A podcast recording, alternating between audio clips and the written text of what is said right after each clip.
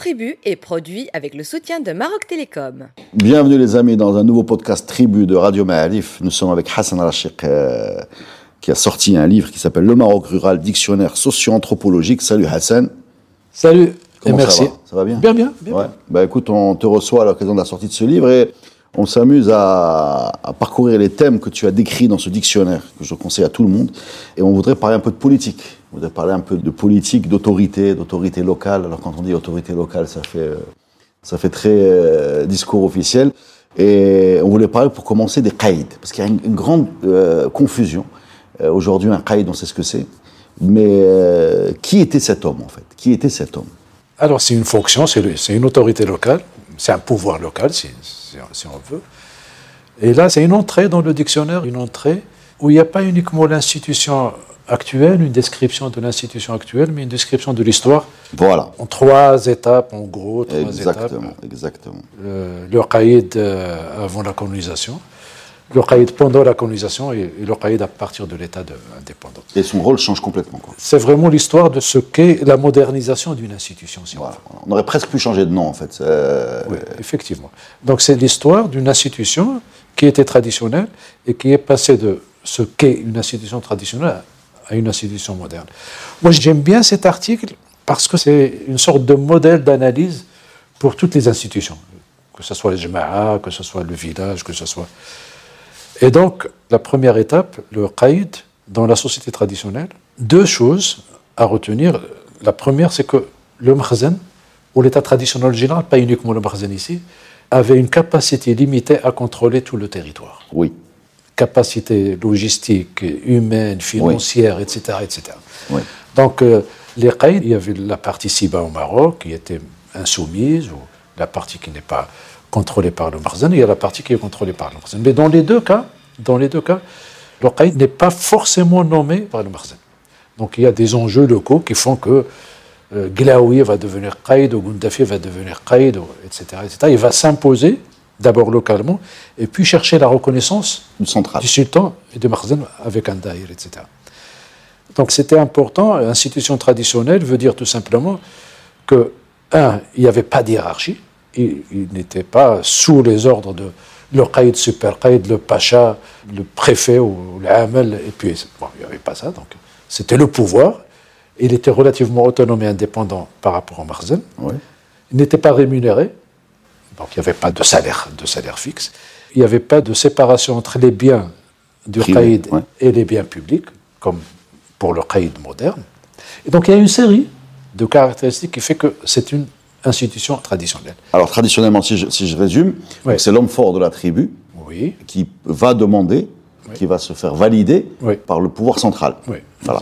Et qui est chargé principalement des impôts. Il collecte des impôts, Voilà. essentiellement. Euh, mais de façon, euh, en reversant une partie Oui, au Mkhzen. oui, oui. Mais sa rémunération est dans cette collecte. Euh, on ne peut pas parler de rémunération, mais bon, il prélève bien sûr, il prélève sur l'impôt, il prélève sa part, parce que la redevance est discutée d'avance. Telle tribu va donner... tel- Doit-on, doit-on. Voilà, tel, Il se tel- débrouille. voilà, et puis tel euh, quinto de céréales, telle quantité de, de ceci, de cela, etc.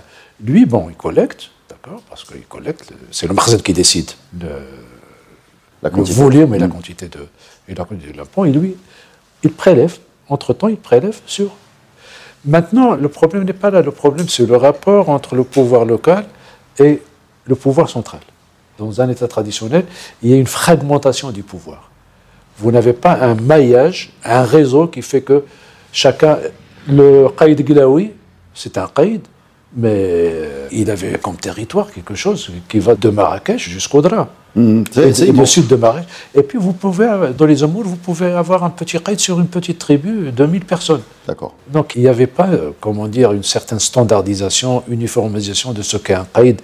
Donc tout dépend. Maintenant vous êtes qaïd d'un village, vous allez devenir qaïd d'une fraction, euh, muqaddam d'abord d'un village, puis cheikh ou amrar d'un trois ou quatre tribus, et puis par la suite vous allez devenir qaïd. Donc c'est un processus d'accès à un pouvoir personnel local, et puis par la suite, même si vous êtes autonome, même si votre tribu est dans le bled Siba, il est beaucoup plus intéressant qaïd de chercher la légitimité du pouvoir central.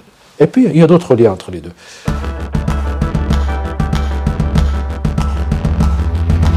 caïd traditionnel, donc c'est une évidence, mais ça va changer. Il vient de la tribu. Oui.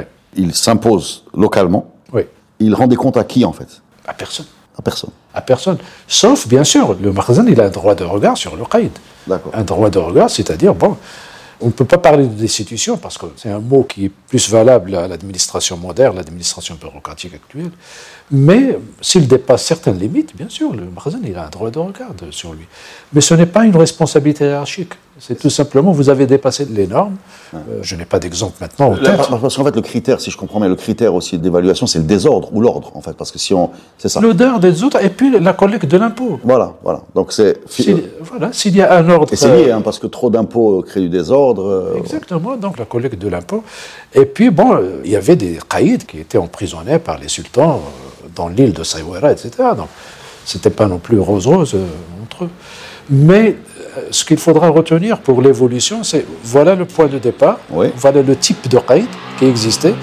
Il n'était pas nommé, forcément. Il peut être nommé par le Marzen dans certains cas, mais il n'est pas nommé forcément par le Marzen. Et puis, avec la colonisation, avec le, le pouvoir ouais, on colonial, arrive à la deuxième étape, ouais. cette deuxième étape, on va maintenir quelques éléments de l'état traditionnel, mais va quand même apporter quelques changements. Le changement le plus important, c'est que le chef de la région français va proposer au résident général, l'IOT ou- et les autres joints, Nogues qui sont venus après, trois noms. Le résident valide les trois noms, et puis parmi les trois noms, le sultan choisit un. Donc il y a- quand même une certaine filtrage. bureaucratisation de la nomination. Donc ce n'est pas qui veut être caïd, même s'il y a toujours une consécration. Bien sûr, le caïd Glaoui, il, était caïd, il dépendait pas de. Il n'a pas attendu le résident général qui va proposer, etc. etc. C'est une sur-mesure, hein. Voilà. Et donc, il y avait déjà ce changement, euh, on va dire, euh, dans la nomination. Mais sur le plan, il n'y avait pas de salaire, euh, le qaïd, mais également, le shir et le muqaddam ne, ne touchent pas un salaire fixe, numéraire. On leur autorisait de prendre pour le qaïd 6% de l'impôt et pour le shir 4% de l'impôt collecté. Donc, on est resté dans le marzen, on est resté un peu dans le marzen traditionnel.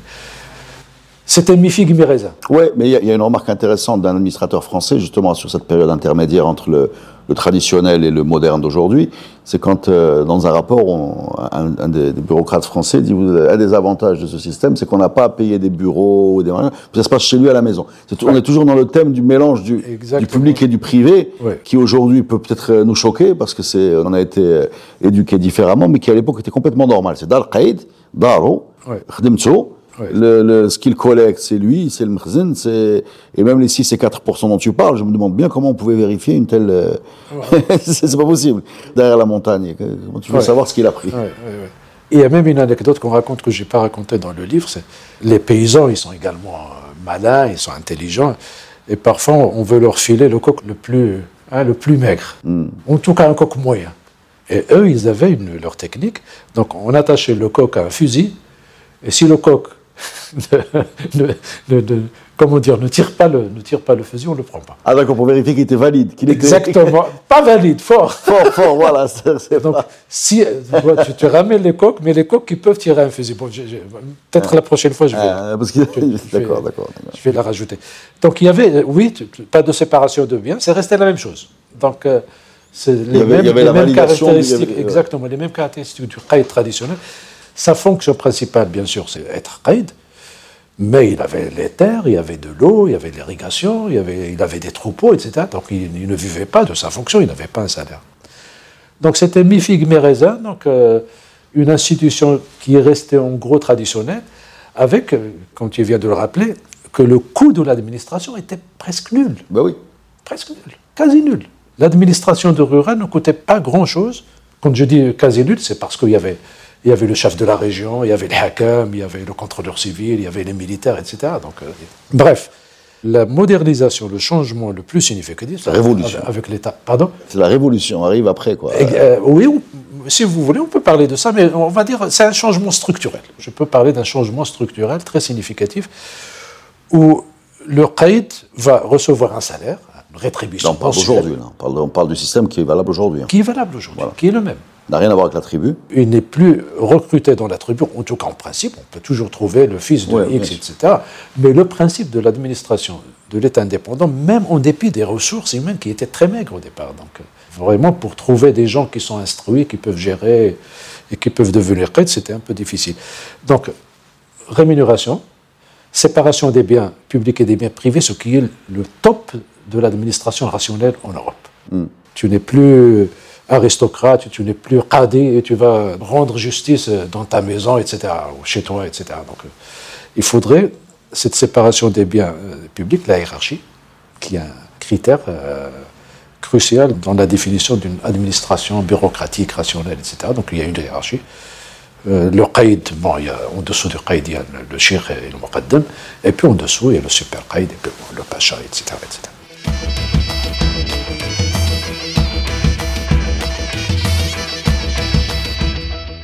Et le plus important encore, c'est que c'est sa fonction principale et parfois exclusive. C'est son métier. C'est son métier.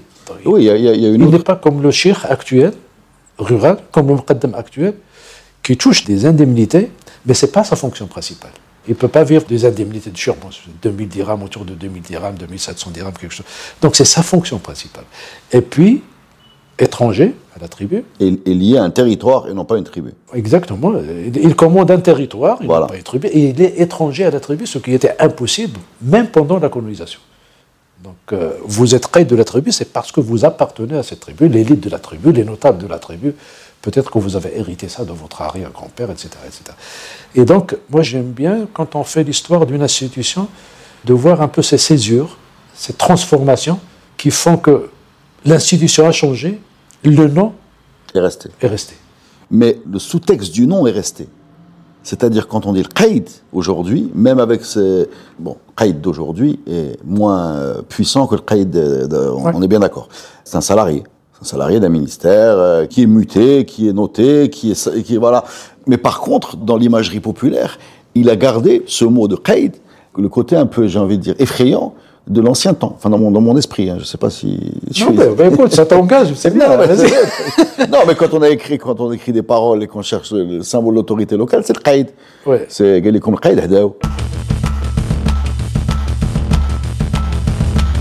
Il y a une chose aussi euh, qu'on voudrait bien faire avec toi rapidement, c'est descendre la hiérarchie, parce que sous le qaïd, tu l'as dit, il y a le shir, et sous le shir, il y a le qaddam, c'est bien ça? Oui. Voilà. Et encore aujourd'hui, quand on descend au niveau du muqaddam, il y a des muqaddams aujourd'hui qui ne sont pas des salariés, c'est-à-dire ils sont indemnisés, Monde rural. monde rural. Le monde urbain, euh, c'est des salariés. D'accord. Et alors, euh, où est-ce que se situe le amrar dans cette affaire-là? Alors, un mot sur le qaïd. euh, J'ai signalé dans le dictionnaire que Mahdi Ben Barka a essayé de changer le nom de qaïd. Oui, oui, j'ai vu ça. Et donc, il a proposé mon mot tasarrif, mais ça n'a pas marché. Oui. Ça n'a pas marché. Donc, juste pour couper avec l'histoire et pour Ouais. ses connotations, avec les connotations que tu viens un peu de rappeler. Là, mais Moutasarrif, c'est plus dur à chanter que Qaïd. on a bien fait de, de garder le. De garder le... Peut chanter l'ancien qaïd et puis tasarrif, on peut. Donc, il y a- il y, a ça. non, Pour le. On va faire des rimes avec if. Ouais. non, mais je rigole. Pour, pour le, pour le monde rural, le cheikh est resté donc. En gros, le profil du cheikh et du muqaddam correspond à l'institution traditionnelle. Donc, il n'y a que des indemnités. Le cheikh, ce n'est pas sa fonction principale. Il est commerçant, il est éleveur, il est agriculteur, il est autre chose. Que, donc, il vit un peu de ça. Euh, Et souvent, il est perdant. Qui fait chez les perdants. Ah, Il est perdant parce que il- les dépenses qu'il doit faire euh, sont beaucoup plus élevées que, que ses indemnités. Donc, euh, l'hospitalité, etc. Mais bon, c'est un jeu de notabilité locale. Donc, perdant par rapport à ses indemnités, gagnant sur le plan symbolique, gagnant sur le plan des réseaux, etc. etc. Moi, j'étais avec les chirs parce que c'était des interlocuteurs, des affrontés avec le Muqaddam. Donc, dans le sourd, donc, euh, avec son, son petit cartable, son petit cachet. Donc, on est dans un café, les gens viennent et puis euh, il leur livrait le certificat de célibat, de résidence, ou des choses comme ça. Je parle de, de chirs en milieu rural. Et des chirs qui est loin un peu des centres urbains, parce que quand on est centre urbain, on a un petit bureau, etc. Je parle de vraiment. Et donc, il n'a pas de fonction. C'est pas sa fonction euh, principale. Les biens publics, la séparation des biens publics et la séparation des biens privés n'existent pas, ni pour le muqaddam, ni pour le chiffre, etc. Et donc, il y a comme, bien sûr, il y a des contraintes structurelles. La modernisation, c'est pas quelque chose de mental, c'est pas je veux me moderniser et puis bon, euh, vas-y. Donc, il y a des contraintes structurelles, ça marche en milieu urbain, parce que vous n'avez pas beaucoup besoin de plusieurs muqaddam comme en milieu rural. Un muqaddam ici peut, vu la densité, Ouais, c'est une dizaine de milliers de personnes. voilà, vu la densité, alors qu'en milieu rural, il y a, les villages sont un peu dispersés, etc., etc. Et donc, un muqaddam, c'est trois villages, un shir, c'est tribu ou deux tribus maximum. Et donc, c'est resté L'amrar, dans tout cela, l'amrar, c'est un peu c'est l'équivalent du shir, euh, en gros. même dans les pays berbérophones, maintenant on parle de shir ou d'amrar. Mais l'amrar avait une connotation, c'était proche même de, proche du qaïd parfois. D'accord. Parce qu'il n'y avait pas cette hiérarchisation.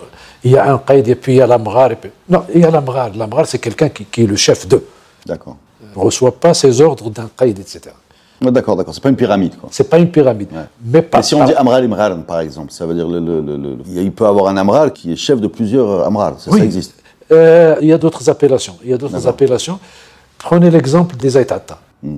Aïtata, c'est de Temgrot jusqu'à Zilal. Ouais, ceux de l'ombre, de la lumière. Voilà. Et donc, ils avaient un Amral qui est élu en principe, normativement, chaque année, etc. Il s'appelait Amral. Il n'y avait personne au-dessus de cet Amral. D'accord. Mais lui, il avait des aides, j'ai oublié maintenant comment on les appelle en berbère, il avait des aides qui ne sont pas Amral, je sais ma mémoire est bonne, mais peu importe. Et donc, comme le territoire est très vaste, il avait un peu des lieutenants, si, tu veux, etc. C'est du sur-mesure, quoi. Exactement. Alors moi, je voudrais juste attirer votre attention. Euh, mais Amral, Amral c'est vraiment comme le shir, c'est le même Amral, c'est quelqu'un d'adulte, euh, de grand. C'est resté en berbère pour la femme, Tamrar. Tamrar. Mais pour l'homme, euh, on a, on a, choisi un autre nom. Donc. Détail intéressant, le mot shir, il n'est pas exclusivement politique. Hein. Il, y a des, peut, il, existe un shirelma, par exemple, oui. voilà, qui gère les, les ressources collectives euh, aquatiques. Exact. Voilà, un mqaddam al c'est-à-dire euh, celui qui va gérer les sacrifices et les, les repas traditionnels. Un mqaddam des noces, je ne sais pas comment il s'appelle, je l'avais noté, mais Mchelia, bien sûr. C'est une femme. C'est une femme. Oui, c'est la seule occurrence que j'ai trouvée où il y a tel mqaddamt. Il y a une femme muqaddam. Donc elle s'occupe des noces. Je n'ai pas lu, je n'ai pas retrouvé cette institution dans mes lectures ni dans mes autres terrains. Bah dans le monde gnawa, tu as des muqaddama aussi, qui, peuvent gérer le rite. Dans le monde des chevaux, tu as un muqaddam qui peut gérer une sorba. Donc c'est un, mot générique. quoi. C'est un mot générique, sauf que pour le mot muqaddam, ce n'était pas une fonction féminine. Hmm. La muqaddama des noces, c'est une fonction féminine. Hmm. Ce n'est pas une fonction masculine. Et puis par la suite, il est devenu, euh, comme on dit maintenant, Hein? comment on appelle ça Féminisation? D'accord. Féminisation. Non, elle est conçue féminine. Elle est conçue féminine, ne peut être que féminine. C'est-à-dire, c'est une femme qui se charge. Donc, euh, la fille, il y a une fille qui s'est mariée, bon, je ne sais pas, 15 km plus loin, et c'est elle qui va aller inspecter si vraiment le mari s'occupe bien d'elle. Bon, il fait beaucoup de choses le jour des noces, mais parmi les choses qu'il fait post-noces, c'est d'aller voir, et puis, euh, si la femme est maltraitée, s'il n'a pas de vache, s'il n'a pas de ceci, donc il va crier ça au village et forcer le mari à, bien s'occuper d'elle. À se ressaisir. Merci beaucoup pour ces éclaircissements. Euh, c'est Hazen. À la prochaine, les amis, pour un nouveau podcast Tribu. C'est pas fini tout ça.